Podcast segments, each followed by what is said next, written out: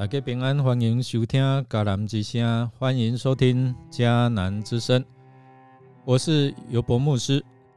今天四月六号，我们要分享的是都在上主的手中。龙的兄弟秋桃，四世纪七章十四到二十三节是我们读经的进度。弟兄姐妹，我们一起来读今天的金句。听了那个人的梦和解释以后，基甸就跪下来敬拜上帝。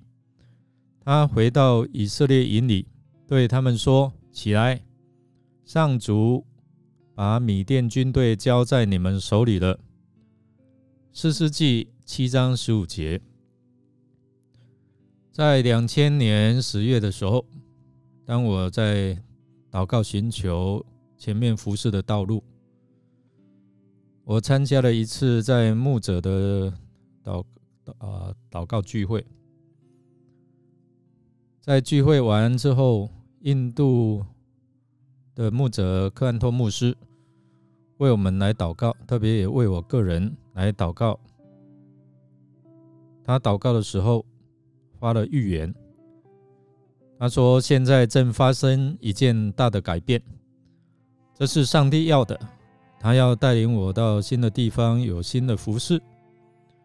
上帝要使用我做教会与教会的连结，及教会与政府单位的连结。其实，在这个祷告服饰的前两个礼拜，我刚向教会提出辞呈，而童工也要我。在祷告，先不要做决定。透过这个祷告服饰的预言，我更清楚确信上帝有新的带领。因此，我离开了教会，也在寻求。然而，神也预备另外一个教会的同工来邀请我，所以我就到了新的教会服侍。在服侍的过程当中，这个祷告的预言一一成就印证了。原本胆怯、充满怀疑的基甸，这是我们在这几天所看到的经文。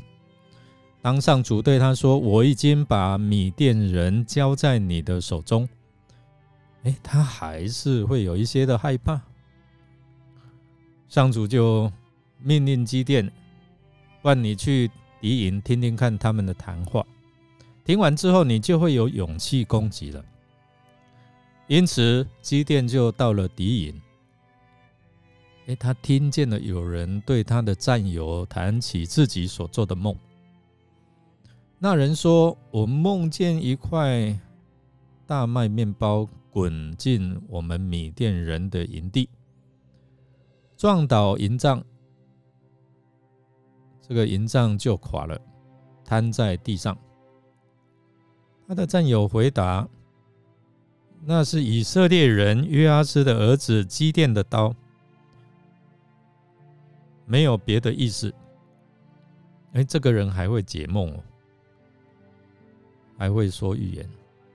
上帝把米甸和我们全军都交在他手里。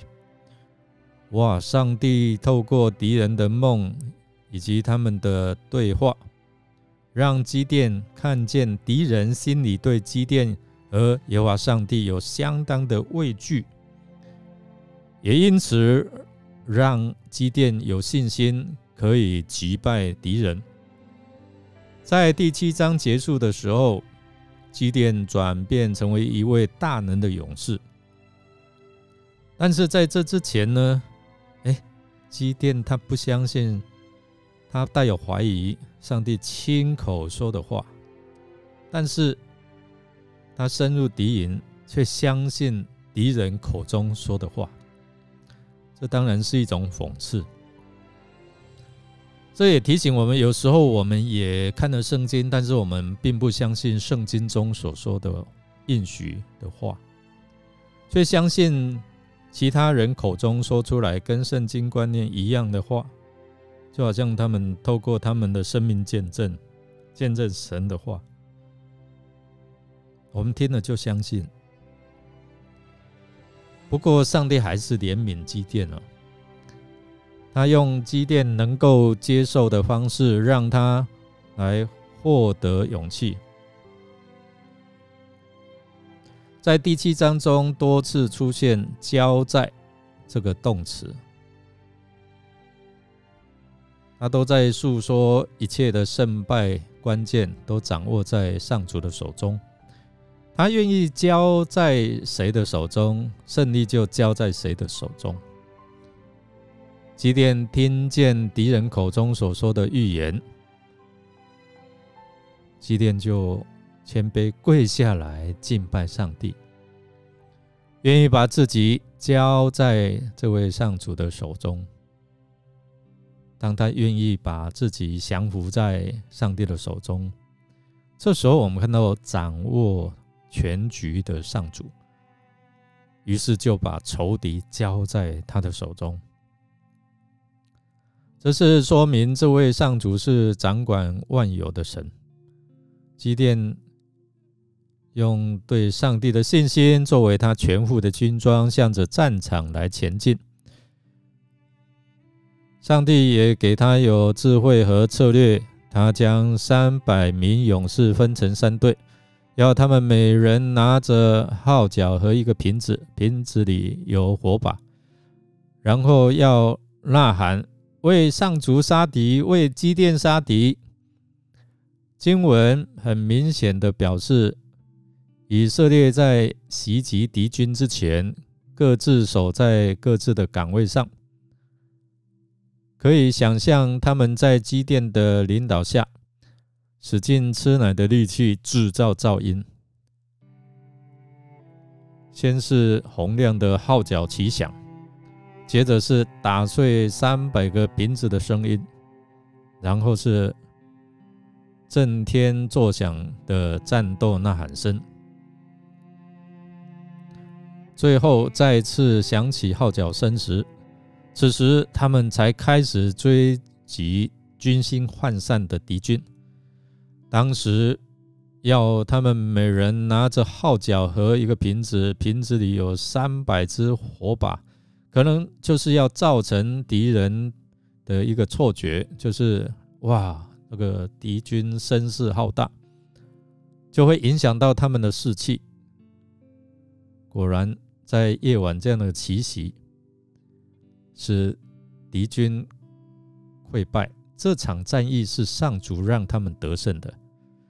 为上主使米甸军队陷入恐慌而自相砍杀，不是他们杀，而是他们自相砍杀。